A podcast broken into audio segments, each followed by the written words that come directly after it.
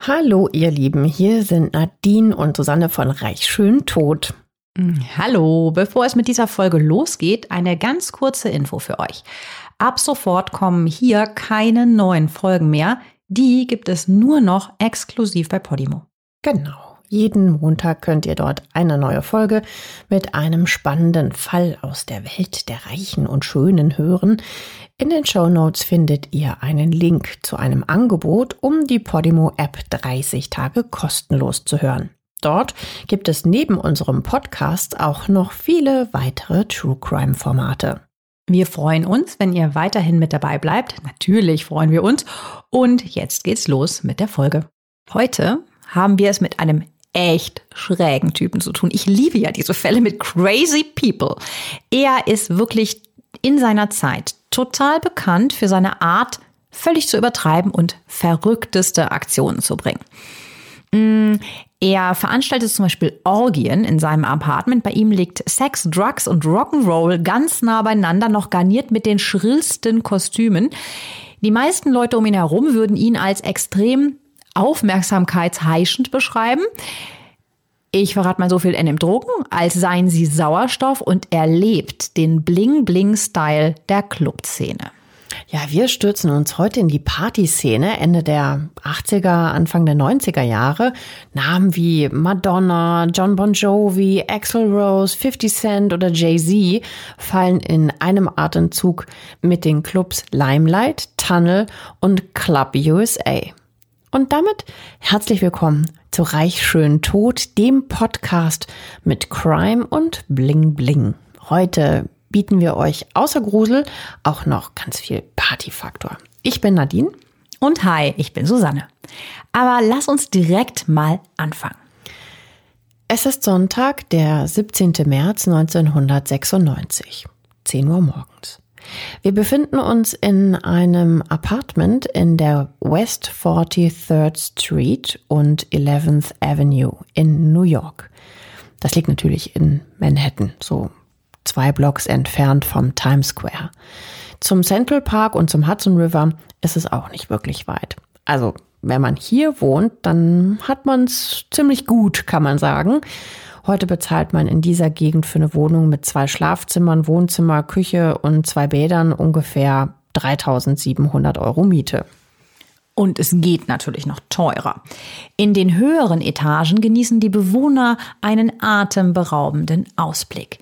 Je nachdem, in welche Himmelsrichtung das jeweilige Apartment ausgerichtet ist, blickt man auf Upper oder Lower Manhattan, auf den Hudson River oder eben auf Midtown. Wie cool, oder? So ein Ausblick ja, auf den Hudson River. Ich auch gern. Wahnsinn. Mm. Vor den Fenstern mischen sich also moderne Wolkenkratzer mit Vorkriegsbauten und den Stadthäusern aus braunem Sandstein. Typisch New York also. Oft haben die Wohnhäuser hier in der West 43rd Street und 11th Avenue sowas wie ein Fitnessstudio oder eine Dachterrasse mit Blick über die Stadt. Es gibt Concierge und Doorman. Und hier wohnt auch nur, wer bei den Reichen und den Stars mitmischt, würde ich mal sagen. Ja, ich kann das gut unterschreiben. Aber kommen wir doch mal zu unserem heutigen Protagonisten. Vor der Tür steht Andre, auch genannt Angel Melendez. Er kommt ursprünglich aus Kolumbien und ist 25 Jahre alt. Er verdient seinen Lebensunterhalt mit dem Verkauf von Drogen. Er ist eher schlaksig, hat eine durchschnittliche Statur und einen Bart. Er trägt das Outfit, das er immer zum Feiern trägt und das für seinen Spitznamen verantwortlich ist. Er trägt nämlich, haltet euch fest, Engelsflügel und einen Kapitänshut in Rot, Schwarz oder Weiß. Das variiert wahrscheinlich so nach Lust und Laune und Tagesform. Und dieser Angel, der klopft jetzt an die Tür. Ja, und vor allen Dingen, man muss sich das mal vorstellen, wir sind jetzt alle Victoria's Secrets Engel gewohnt, ja, aber wir sind jetzt 96. Also das ist noch gar nicht so gelernt, dass Menschen mit riesengroßen Engelsflügel umgeschnallt äh, durch die Gegend laufen. Im Inneren des Apartments in der West 43rd Street und 11th Avenue befinden sich Michael Ehrlich und Robert, auch genannt Freeze Riggs. Die beiden sind gute Freunde. In den meisten Quellen, die wir uns zu diesem Fall durchgelesen haben, werden sie auch als Roommates, also Mitbewohner oder Wohngefährten bezeichnet. Auf jeden Fall hat Robert Riggs die Nacht bei Michael Ehrlich verbracht und die beiden sind gerade dabei, Michael Ehrlichs Wohnung zu renovieren.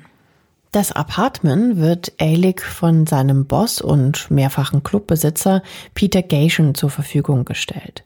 Ehrlich ist Promoter für Partys, die unter anderem jeden Mittwoch in Gations Club Limelight stattfinden. Das ist äh, in den 90ern einer der angesagtesten Clubs in New York. Sowas wie das P1 in München. Mal war. Ehrlich arbeitet schon seit 1988 dort und seine Disco 2000 Partys sind absolut legendär. Also damit hat er sich in New York schon einen richtigen Namen gemacht. Ja, und man muss sagen, wir sind in New York, also der Geburtsstadt von Party und ja, Extravaganz und, und, und buntem Party-Lifestyle. Das ist schon wirklich was Besonderes, wenn du da ein großer Name im Nachtleben bist. Mal kurz dazu, wie Alec aussieht. Er hat ein längliches Gesicht und eine recht prägnante Nase. Er hat immer ein Schmunzeln auf den Lippen oder seine Augen glitzern, als hätte er sich eben wieder etwas ausgedacht, etwas ausgeheckt. Sein Mund zuckt ständig in Erwartung eines Lachers. Riggs hingegen trägt einen eindrucksvollen Bart. Der erinnert mich so ein bisschen äh, hier an die drei Musketiere, so ein Schnauzer. und dann, genau, kommt da drunter dann in so dünnen Linien äh, dieser Bart, der dann zum Kinn läuft, wo noch mal eine Art, äh, ja, winziges Ziegenbärtchen sitzt, könnte man fast schon sagen. Auch das sehr auffällig einfach, ne? Extremer Style. Ja, aber ja, nicht ganz so buschig, also eher so ganz filigran. Wenn ihr wissen wollt, wie er genau aussieht, wir haben euch natürlich ein Foto in die Show Notes gepostet. Die findet ihr bei euch auf der Podcast-Plattform, von wo ihr uns gerade hört, in der Fallbeschreibung. Also scrollt da einfach ganz nach unten, da findet ihr sie. Das wurden wir in letzter Zeit immer mal wieder bei Instagram gefragt. Jetzt wisst ihr, wie ihr diese Links, von denen wir da immer mal wieder sprechen, auch finden könnt. Zurück zur Geschichte. Als Angel Andre klopft, öffnet Michael Ehrlich die Tür und lässt ihn herein. Angel ist total wütend. Er ruft, ich will mein Geld. Bring mich in den Club, damit wir es holen können. Ja, Angel verkauft nämlich in den Clubs von Ehrlich Drogen. Dafür bekommt er von ihm einen kleinen Zuschuss zu seinen, nennen wir es mal, Verkaufserlösen. Doch als er in der letzten Nacht sein Geld von Michael Ehrlich holen wollte, hat der ihn an der Clubtür abgewiesen. Und auch an diesem Morgen stößt Angel bei Alec auf taube Ohren. Alec und Rix nehmen ihn nicht ernst. Nicht im geringsten. Rix tippt Angel angeblich gegen den Kapitänshut und sagt laut, wir lassen dich nur mit uns herumhängen, weil du Drogen hast. Ja, ist natürlich total klar, dass Angel das überhaupt nicht gefällt. Und er sagt daraufhin zu Alec, lässt du ihn so mit mir sprechen? Die Situation droht langsam zu eskalieren. Doch bevor wir erzählen, wie es zu dieser hitzigen Situation überhaupt gekommen ist und wie es in Alex Apartment weitergeht, werfen wir doch mal einen genaueren Blick auf Michael Ehrlich. Wer ist der überhaupt und was ist so gerade so die Strömung der Zeit in dieser Clubszene? Ja, fangen wir mit Michael Ehrlich an. Er kommt ursprünglich nicht aus New York, sondern aus South Bend in Indiana. Indiana ist ein US-Bundesstaat fast 1200 Kilometer östlich von New York. Im Norden endet der Bundesstaat kurz vor bzw. sogar neben Chicago und etwa dort befindet sich auch South Bend. Es ist also ein ganz großes Stück entfernt von der berühmten Stadt, die niemals schläft. Also dagegen eher Provinz. Ja, allerdings. Seine Kindheit ist geprägt von Anfeindungen, die er aufgrund seiner Homosexualität erfährt. In der damaligen Zeit nicht so verwunderlich. Damals ähm, war die Einstellung gegenüber Homosexuellen ja teilweise katastrophal. Verglichen mit heute war das natürlich auch alles viel restriktierter. Seine Mutter kommt ursprünglich aus Deutschland. 1962 bringt sie ihren ersten Sohn David zur Welt. Vier Jahre später, am 29. April 1966, folgt dann Michael.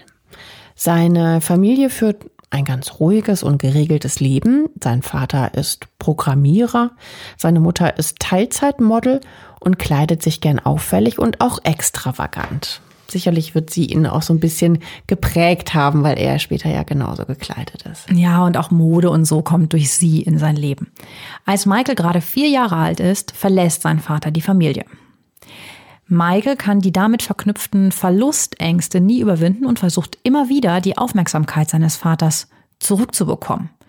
Zum Teil wächst er bei einer Nanny auf. Die Familie ist nicht wirklich reich, aber ihnen geht's finanziell nicht schlecht. Als Michael dann in den frühen 80ern mit 17 Jahren nach New York kommt, ist das für ihn natürlich wie eine ganz neue Welt. Es muss so spannend gewesen sein. Ja. Schnell lässt er das College dann links liegen und wird lieber Promoter, also das ist ein Partyveranstalter.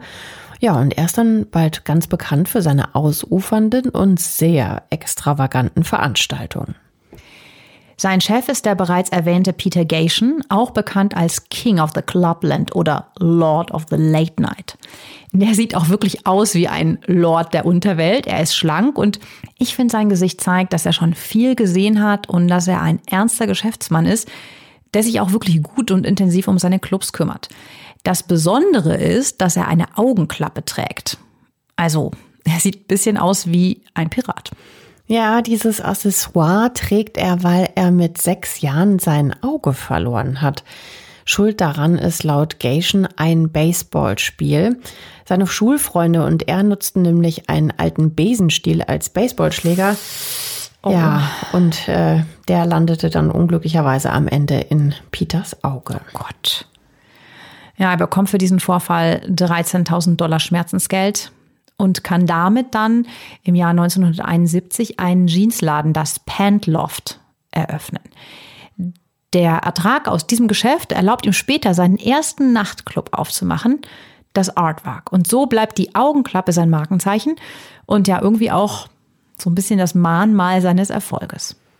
Seine Clubs, vor allem die in Manhattan, sind der Hit und bringen in einer Woche über eine Million US-Dollar ein. Krass. Ja, heute wären das etwa 1,5 Millionen Euro pro Woche. Pro Woche, krass. Gation kann es sich also leisten, am Wochenende eine Hotel-Suite für 1000 Dollar in Manhattan zu buchen und zusammen mit nackten Partygirls Kokain zu nehmen. Ich meine, was sollte man sonst mit so viel Geld auch anderes machen? Ja.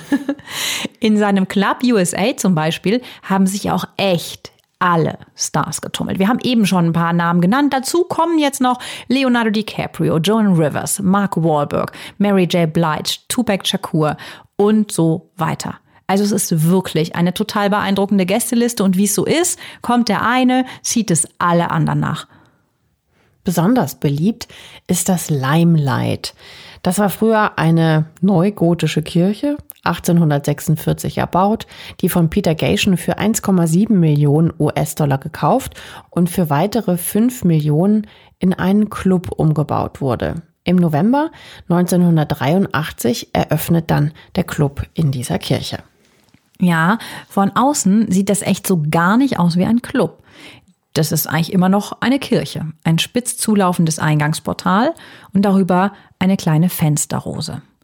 Außerdem hat das Gebäude noch einen richtigen Turm, der mich eigentlich eher an den Turm einer mittelalterlichen Burg erinnert. Wir haben euch auch von diesem Club natürlich Fotos in den Shownotes verlinkt. Im Inneren sieht es nach dem Umbau auch immer noch ziemlich nach Kirche aus, aber eben viel moderner. Es macht ja auch gerade den Reiz dann aus, ne? Ja. Club in der Kirche, so Klar. verboten und. Ja, du hast halt diese hohen Decken und Gewölbe, Emporen, auf denen dann auch die Leute tanzen oder einfach die Menge betrachten können.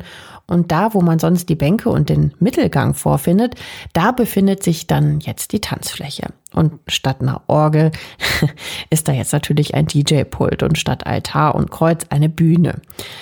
Und ja, oft tanzt da auch eine Frau im Käfig, buntes Partylicht oder Stroboskoplicht machen dann entsprechend die Stimmung. Heute ist das Limelight übrigens äh, ein Fitnessstudio. Kurzer Fun Fact am Rande. Das Limelight ist damals auch bekannt als Drogensupermarkt.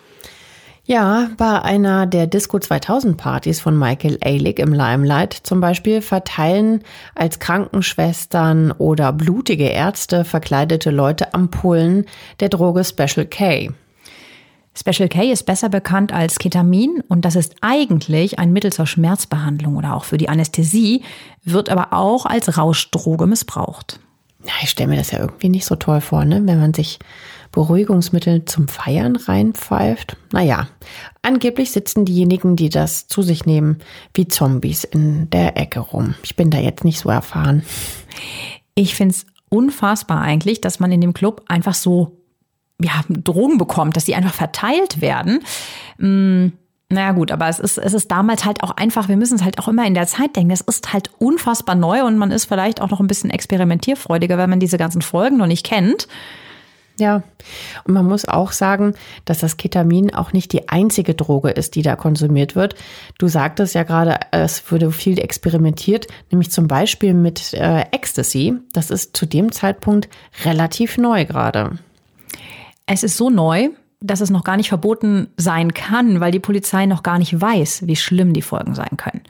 Bei der Talkshow Geraldo berichten die Club Kids, das ist die Gruppe, der auch Ricks, Angel und Michael Ehrlich angehören, einmal davon, dass die Leute auf ihren Partys ständig auf ihrer Unterlippe rumkauen und dass sie Fremde umarmen.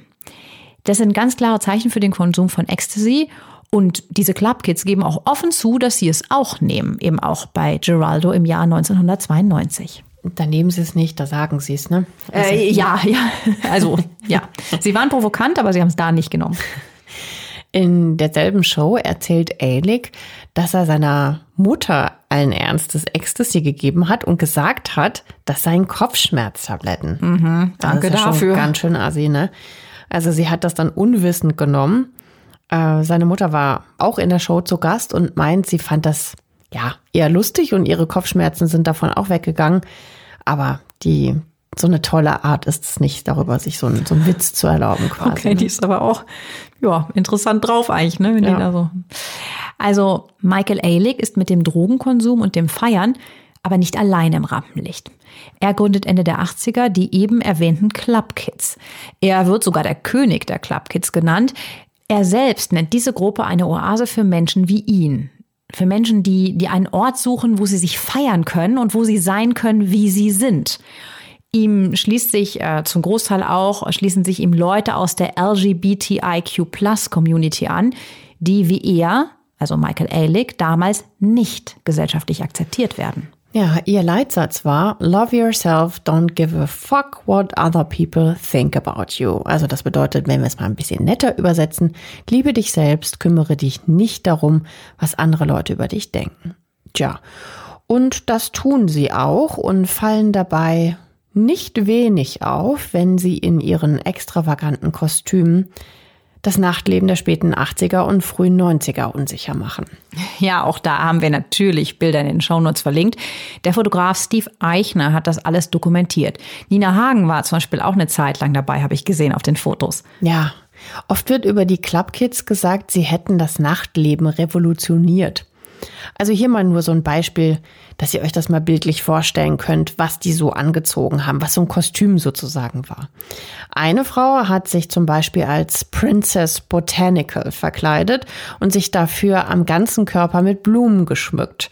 Die hat sie sich dann auch aufs Gesicht geklebt zum Beispiel. Typisch sind ansonsten auch Perücken oder Schminke, ganz viel Glitzer und natürlich super viel nackte Haut.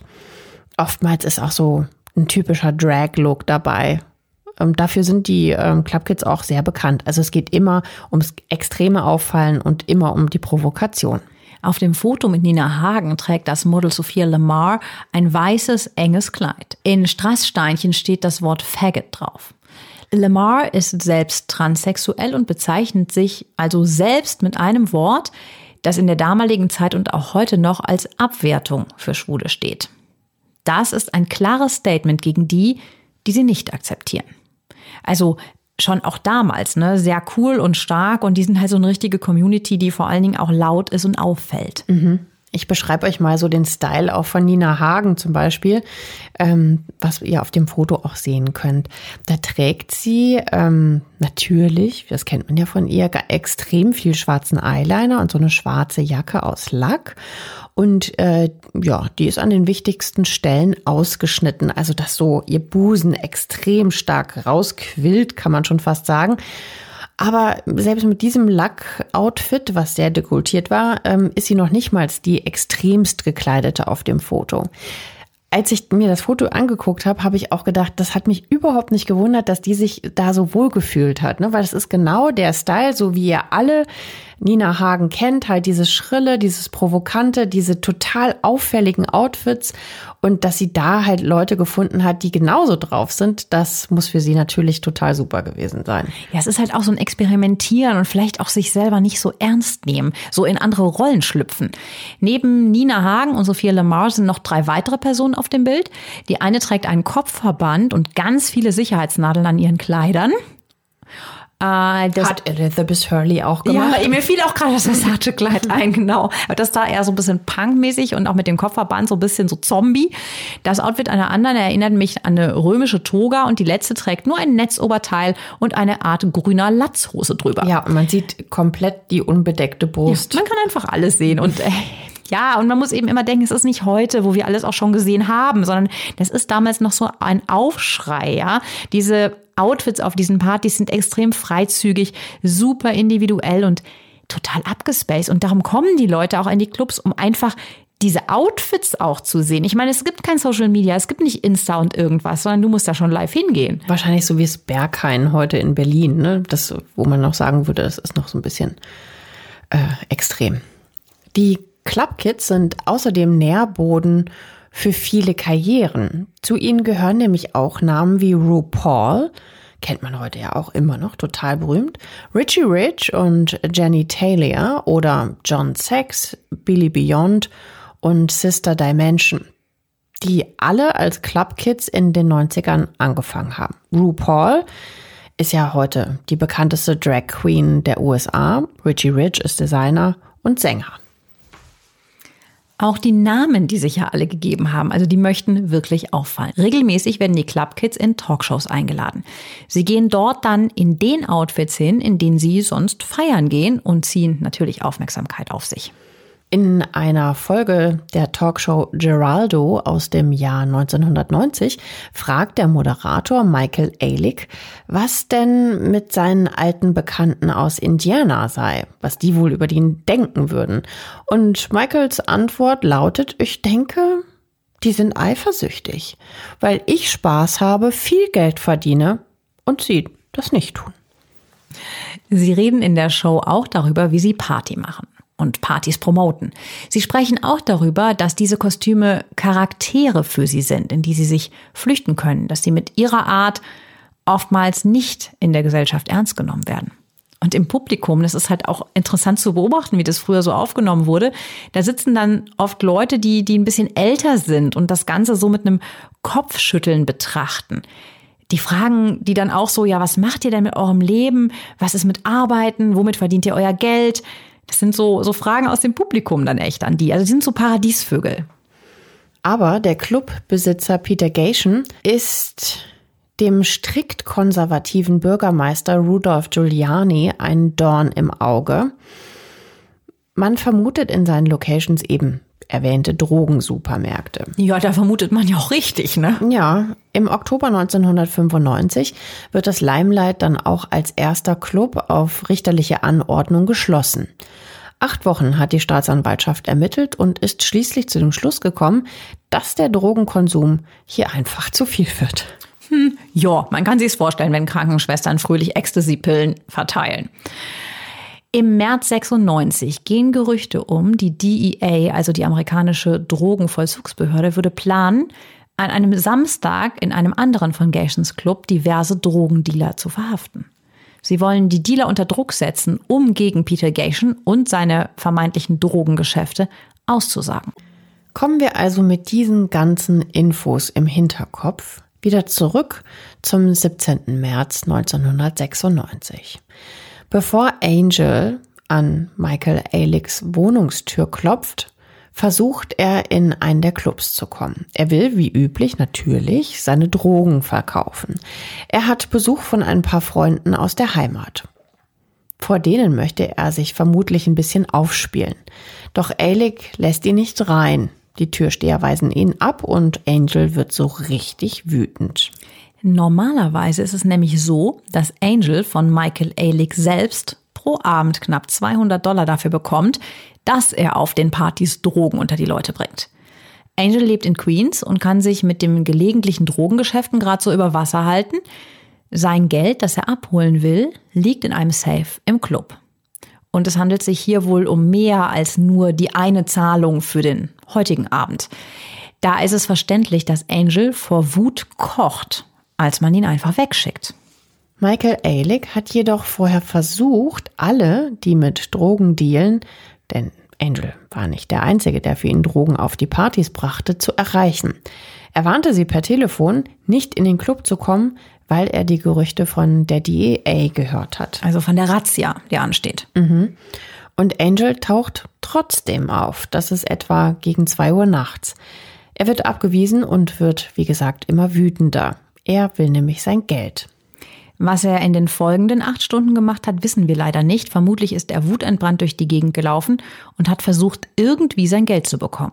Auf jeden Fall taucht er gegen 10 Uhr morgens vor der Wohnung von Michael Alec auf. Ein paar Tage später, auf einer Dinnerparty, fragen sich einige Gäste, wo Angel wohl abgeblieben sein könnte. Sie haben ihn länger nicht gesehen und machen sich so langsam Sorgen. Und da lässt Michael Ehrlich die Bombe platzen.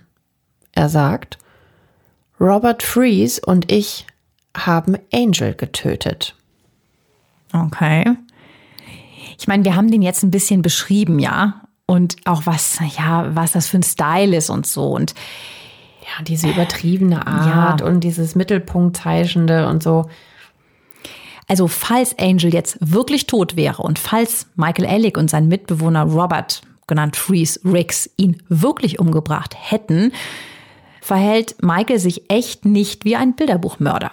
Er berichtet wirklich jedem, der es hören will, was er angeblich getan hat. Also ganz das Gegenteil von, ich verhalte mich mal unauffällig. Doch die Art, wie er es erzählt, lässt es klingen, als wäre es nur so eine weitere Nummer von ihm, so eine Schote. Das Problem ist, dass Eilig dafür bekannt ist, dass er immer auffallen will und dass er es maßlos übertreibt. Grenzen kennt er wirklich keine.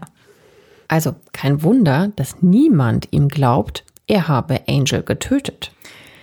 Ja, also wenn man mal kurz aufzählt, was Alec schon so alles gemacht hat, versteht man das auch. Also auf seinen Disco 2000 Partys zum Beispiel wurde öfter mal ein Spiel gespielt, das nennt sich What's My Line. Da sind auf einem Tisch oder wo auch immer mehrere Lines Drogen vorbereitet, aber man weiß nicht, welches Rauschmittel da in Pulverform vor einem liegt. Ist es Kokain oder vielleicht was ganz anderes? Und das Spiel geht dann so. Man zieht eine dieser Lines und bevor das Zeug seine Wirkung entfaltet, muss man raten, was man da eigentlich konsumiert hat. Ach, wie furchtbar. Ich könnte mir nichts Schlimmeres vorstellen also für mich persönlich jetzt, es soll jetzt nicht so äh, erhobener Zeigefinger-mäßig sein, aber ich könnte es mir für mich halt einfach gar nicht vorstellen. Nee, also ich, ich finde es schon auch sehr experimentierfreudig, sich da irgendwas reinzuziehen. Ja, voll. Ja, man muss es, glaube ich, auch immer so ein bisschen im Kontext von der Zeit sehen. Also die wussten eben zum Beispiel ja auch nicht, was mit Ecstasy dann wirklich passiert.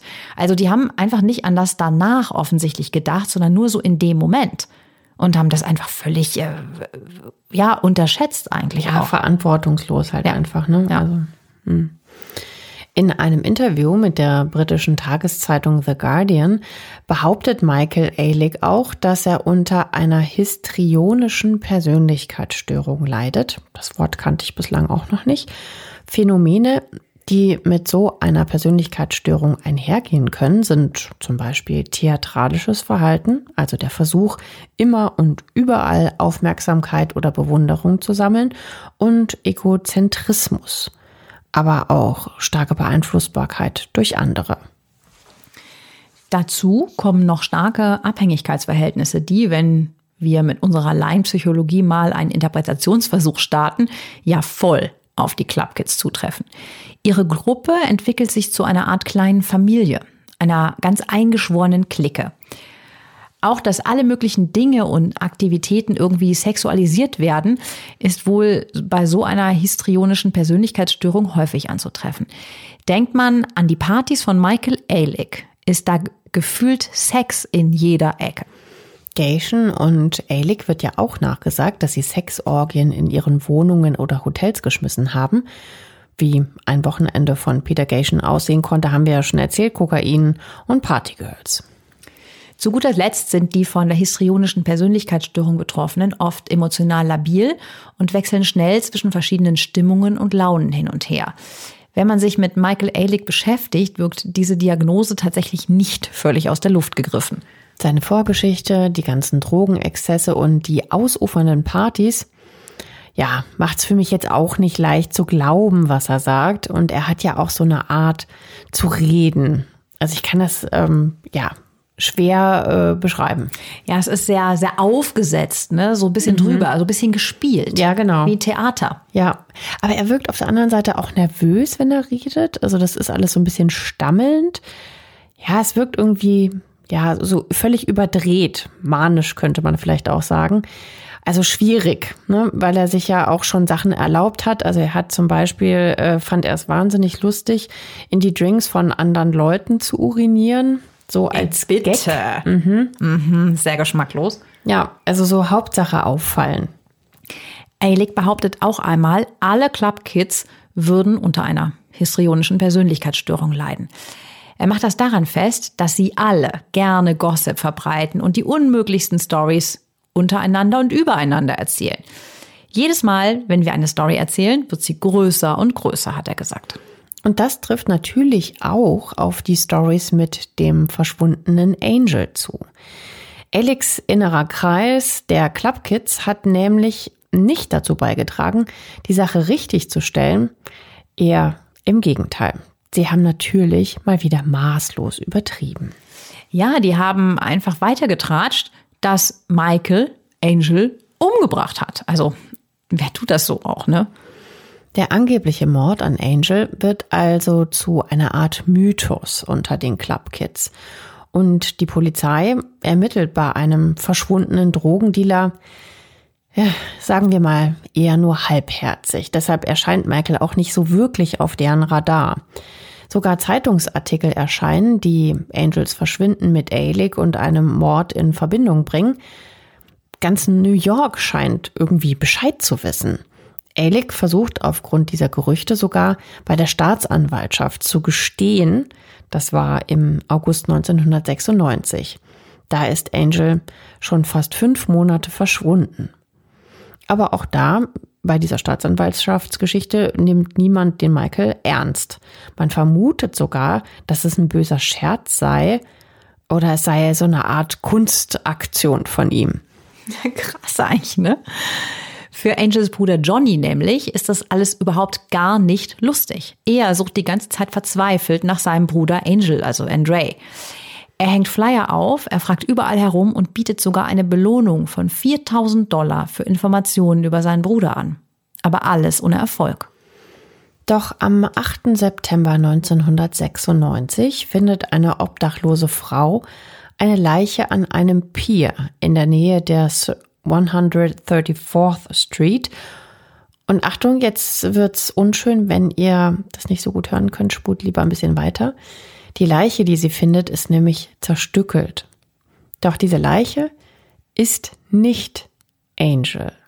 Allerdings bringt dieser zufällige Leichenfund einen Polizisten in Staten Island auf eine Idee. Dieser verfolgt nämlich schon lange die Medienberichterstattung über Angel, Alick und seinen Mitbewohner Riggs. Dieser Leichenfund erinnert den Polizisten an eine andere zerstückelte Leiche, die schon im April aus dem Wasser gezogen wurde. Das war kurz nachdem die Gerüchte über Alick, Riggs und Angel sich verbreitet haben. Das passt also einfach zu gut. Eine zerstückelte Leiche wird gefunden und Gerüchte über einen exzentrischen Partyveranstalter machen den Umlauf, der jemanden ermordet und zerstückelt haben will.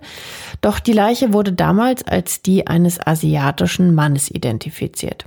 Aber jetzt soll sie noch einmal untersucht werden. Wir erinnern uns, Angel stammt ja aus Kolumbien. Und tatsächlich, anhand der Zahnunterlagen von Angel kann die zerstückelte Leiche, die schon seit April bei der Gerichtsmedizin liegt, endlich am 2. November 96 dann doch als die von Andre Angel Melendez identifiziert werden. Jetzt steht also fest, Andre wurde ermordet. Und die ganzen Berichte, die die ganze Zeit über Michael Ehrlich und Robert Riggs in den Zeitungen waren, sind jetzt natürlich für die Polizei doch endlich interessant. Riggs schnappen sich die Behörden als erstes und nach ein paar Stunden Verhör schreibt der ein dreiseitiges Geständnis. In dem gibt er Michael Ehrlich die Schuld am Tod von Angel. Doch Ehrlich ist gerade nicht in der Stadt. Er ist im Toms River in New Jersey. Das liegt, wenn man mit dem Auto fährt, ungefähr eineinhalb bis zwei Stunden entfernt von Manhattan. Dort wohnt Ehrlich in einem Motelzimmer, das ein Freund für ihn gemietet hat. Hier verbringt er regelmäßig die Wochenenden mit seinem Heroindealer. Doch die Polizei findet ihn und am 4. Dezember 1996 wird er festgenommen. Und jetzt fragen wir uns natürlich alle, was ist wirklich passiert? Wer hat Angel ermordet? War es wirklich Alec? War es sein Freund und Mitbewohner Riggs und gibt jetzt nur ihm die Schuld? Oder waren es beide zusammen? War es überhaupt Mord oder vielleicht Notwehr? Tja, wir versuchen mal Licht ins Dunkle zu bringen.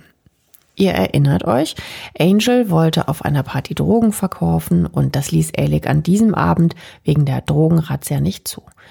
Angel kommt also am Morgen des 17. März 1996 gegen 10 Uhr zu Michael Alec nach Hause und verlangt sein Geld.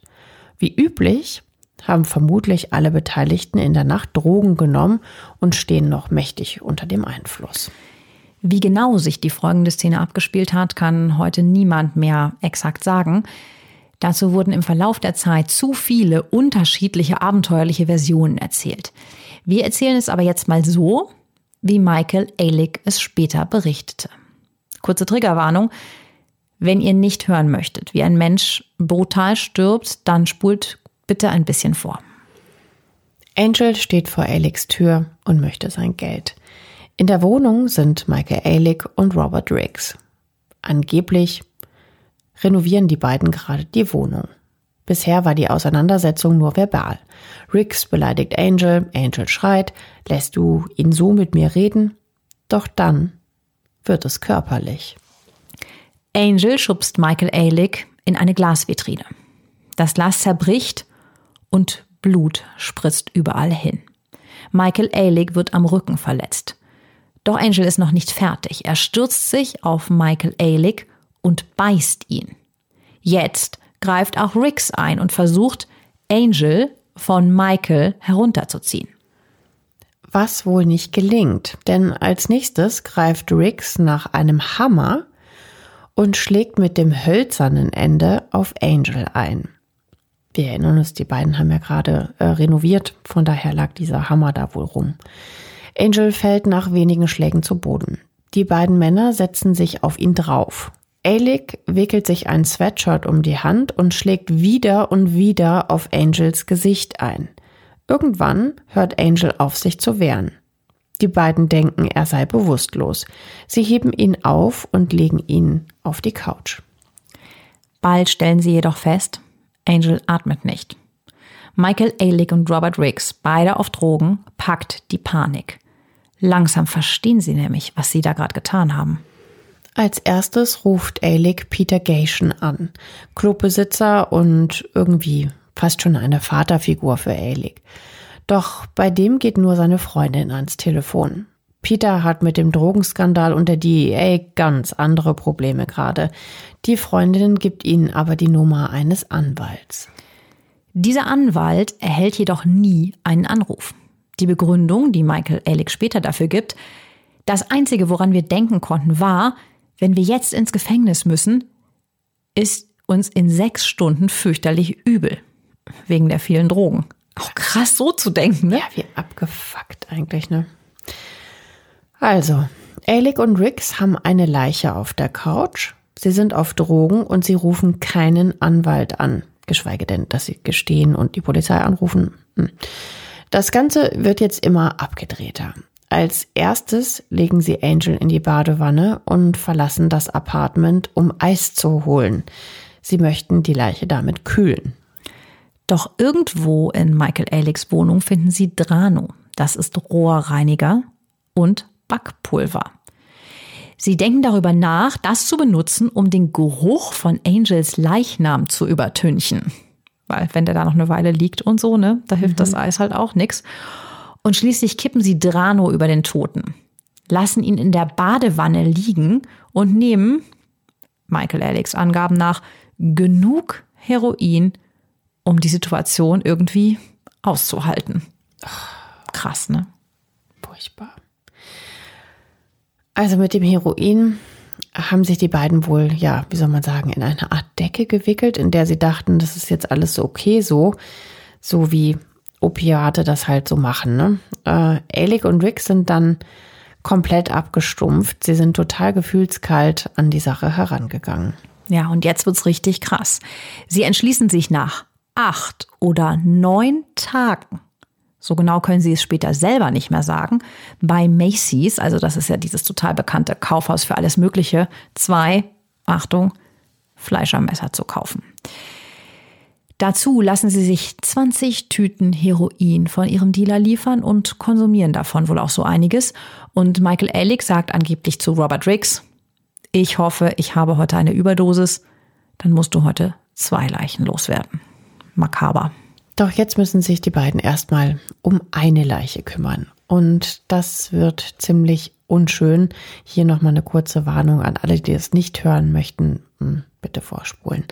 Denn die beiden haben die Messer natürlich nicht ohne Grund gekauft. Nein, sie nehmen die Messer zur Hand und zerstückeln Angel nach und nach. Also sie schneiden ihn an den Gelenken auseinander, zerteilen ihn in Arme, Beine, Kopf und Torso. Oh, widerlich. Ja.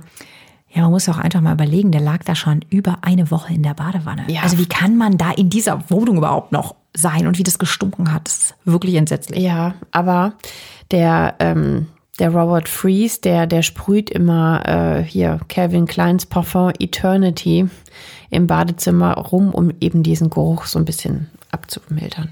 Ausgerechnet Eternity, mhm. was ja Ewigkeit heißt. Ich glaube nicht, dass es auch nur ein Hauch geholfen hat.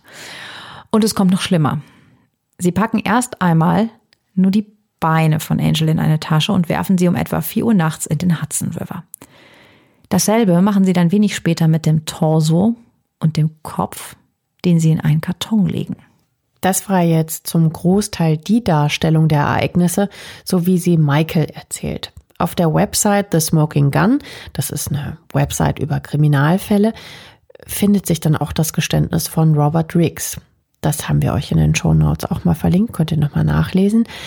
In diesem Geständnis läuft der Mord jedoch ganz anders ab. Riggs sagt hier, er kommt erst dazu, als er Glas splittern hört. Er sieht Angel und Alec miteinander kämpfen. In Riggs Bericht ist Angel gewalttätiger, aber auch Alec kommt schlechter weg. Angel schreit laut ihm so etwas wie, du holst mir besser mein Geld oder ich brech dir das Genick. Um Michael Alec zu helfen, greift Robert Riggs auch hier nach dem Hammer und schlägt Angel damit bewusstlos. Beziehungsweise dauert das etwas, bis Angel wirklich bewusstlos ist, genauer gesagt drei Schläge. Angel versucht laut dieser Aussage erst immer wieder den Hammer selbst in die Finger zu kriegen und gegen Alec vorzugehen. Also er beschreibt es mehr wie so, ein, wie so ein Kampf, der immer so hin und her wogt, wer da der Überlegene ist. Dann ist Michael Alec wohl so wütend, dass er sich auf Angel setzt und ihn erst mit den Händen, dann mit dem Kissen versucht zu ersticken. Ricks Geständnis ist durchbrochen von Pausen, in denen er zugibt, nicht zu wissen, was genau passiert ist oder wo er kurz darauf war. Er kommt jedenfalls wieder in den Raum und sieht, dass Alec Angel das Drano, also den Rohrreiniger, in den Mund gießt und dann den Mund zuklebt. Was Alec beides in verschiedenen Interviews immer wieder abstreitet. Alec ist in Ricks Darstellung also eher der Federführende. Er bittet Ricks, ihm zu helfen. Riggs besorgt dann die Messer und Alec sagt, wenn Riggs ihm zehn Tüten Heroin gibt, zerteilt er den Leichnam auch allein. Ja, also wenn man also den Riggs fragt, war größtenteils der Michael alles schuld. Ja gut, ist ja auch klar, ne? Wenn es jetzt um Mord geht, Ja. Das ist ja auch keine Lappalie in der Anklage. Ja, also ihr seht, die Details des Falls, die variieren häufig, je nachdem, wen man fragt und wo man nachliest. Also fast jeder Artikel, ob jetzt in der New York Times, New York Magazine, Huffington Post und alle anderen sind sehr vorsichtig bei der Darstellung der Einzelheiten. Und ich möchte auch hier nochmal sagen, das sind jeweils die subjektiven Erzählungen der beiden Täter, die beide unter Drogeneinfluss standen, die wir euch hier mal zusammengefasst haben. Also ich bin ganz vorsichtig in dem, was ich hier glauben soll und was besser nicht. Bei einer Version habe ich mich entschlossen, sie lieber nicht zu glauben. Es kursiert nämlich auch das Gerücht, dass Alec und Riggs kurz nachdem Angel starb eine Party geschmissen haben. Zu dieser Party brachten sie einen Koffer mit, auf dem die Gäste dann ihre Cocktails abgestellt haben. Und angeblich war in dem Koffer die Leiche von Angel. Ob das so glaubwürdig ist. Das, das ist auf jeden schwer. Fall ultra makaber, allein sich auch diese Geschichte auszudenken. Ja, aber es ist doch schwer, das würde man doch sehen, oder? Wenn sie das so. Es ist total krank, auf diese Idee zu kommen, so oder so. Also ja. es zu tun, aber auch zu überlegen, es könnte jemand tun. Das ist ja alles schon schrecklich genug. Total. Am 1. Oktober 1997, also zehn Monate nachdem sie verhaftet wurden, bekennen Michael Ehrlich und Robert Riggs sich schließlich für schuldig. Eine kleine Gruppe von Unterstützern sitzt im Gericht, als das Urteil verkündet wird. Die Familien von Angel, Alec und Riggs sind nicht anwesend. Der Richter, William Wetzel, fragt, ob die beiden noch etwas über ihr Verbrechen zu sagen haben. Und tatsächlich, Riggs steht auf und liest einen langen Brief vor, in dem er seine Trauer und seine Reue erklärt und sagt, dass sowohl er als auch Alec und Angel alle Opfer der Drogen seien. Alec hat jedoch gar nichts vorbereitet. Er sagt, er dachte, er hätte noch ein oder zwei Wochen Zeit und wusste nicht, dass er heute etwas sagen sollte. Das wirkt natürlich nicht gut und es wirkt auch so, als würde er eigentlich immer noch unter Drogen stehen. Er ist total verwirrt und fügt im Nachhinein nur hinzu, ich fühle mich schrecklich, dass ich nichts vorbereitet habe. Der Richter hat kein Mitleid mit Michael Ehrlich und verurteilt beide, ihn und Riggs, zu 10 bis 20 Jahren Haft wegen Totschlags. Bei der Urteilsverkündung sagt er sogar noch zu Michael Ehrlich, For you, the show is over. The party is over. Also für dich ist die Party hier zu Ende. Dieses Urteil 10 bis 20 Jahre habe ich, als ich das jetzt gelesen habe, nicht ganz verstanden. Aber das bedeutet wohl, dass sie mindestens 10 Jahre ins Gefängnis müssen und dass sie danach auf Bewährung wieder freigelassen werden könnten je nachdem, wie sie sich im Gefängnis verhalten und je nachdem, wie hoch die Wahrscheinlichkeit ist, dass sie wieder kriminell werden könnten. Michael Ehrlich sitzt in verschiedenen Gefängnissen ein, unter anderem in Rikers Island, der Gefängnisinsel mitten in New York. Die ist ja sehr berühmt. Er saß wohl auch mal in einer Zelle genau neben Riggs. Seine Zeit im Gefängnis beschreibt Ehrlich in einem Gespräch mit Wise. Er habe sich mit Drogen wie Heroin oder Percocet, äh, das ist ein stark wirkendes Opioid, betäubt. Immer wieder sitzt er deshalb in Einzelhaft, weil er bei den Drogentests durchfiel. Also da kam er halt auch im Knast irgendwie dran. Ne? Mhm. In Einzelhaft durch den Entzug zu gehen, war unglaublich. Ich bin daran ein paar Mal regelrecht zerbrochen. Laut eigener Aussage verletzt er sich dann auch vor den Wärtern und schneidet sich die Arme auf, um immer wieder aus der Einzelhaft rauszukommen. Im Gefängnis schreibt Michael Ehrlich aber auch seine Memoiren. Allerdings will kein Verlag sie veröffentlichen. Er zeigt nicht genug Reue. Aber Ehrlich schreibt nicht nur, er malt auch. Auch viele Porträts seiner Clubkids. Und im Gegensatz zu seinen Memoiren werden seine Bilder tatsächlich veröffentlicht und 2015 sogar in verschiedenen Galerien ausgestellt. Robert Riggs wird im März 2010 nach zwölf Jahren und fünf Monaten aus der Haft entlassen. Michael Ehrlich kommt erst im Mai 2014 wieder aus dem Gefängnis frei. Und jetzt kommt noch ein Knaller. Am 5. Mai 2014, dem Tag von Michael Ehrlichs Entlassung, taucht ein Van voll mit Freundinnen und Unterstützern von Ehrlich vor dem Gefängnis auf. Insgesamt so 15 Personen.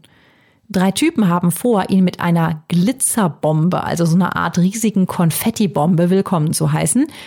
Sie nippen den ganzen Morgen Red Bull und Wodka. Ein Mann mit Gesichtstattoo erzählt, dass er erst vorhatte, einen Plastikhammer mitzubringen, als Erinnerung an den Hammer, wegen dem Elik 17 Jahre im Gefängnis saß. Ich finde das ein bisschen makaber persönlich. Andere Clubkids machen das mit der ist mir egal Einstellung heute noch genauso, aber Elik behauptet immer wieder, er habe sich geändert und dass es diese 17 Jahre Gefängnis und auch intensive Therapie gebraucht hat, dass er ja seine Einstellung grundlegend geändert hat und sich wirklich auch mit seiner Tat auseinandergesetzt hat. Michael Ehrlich wird damals dann ja auch vorgeworfen, dass er mit seiner Tat ja die Clubszene New York so ein bisschen zerstört und zum Erliegen gebracht hat. Bis heute sind einige von ihnen allerdings immer noch ein Phänomen und man hat sie kaum aus den Augen verloren. Ja, wie zum Beispiel eben RuPaul hattest du genannt, Richie Rich, Amanda Lepore, Jameson James, das sind alles heute noch sehr bekannte Namen. Also die haben diesen Hype alle im Positiven nutzen können. Und auch andere Stars, zum Beispiel Lady Gaga, die ja auch aus New York kommt, hat sich auch am abgefahrenen Stil der Club Kids orientiert.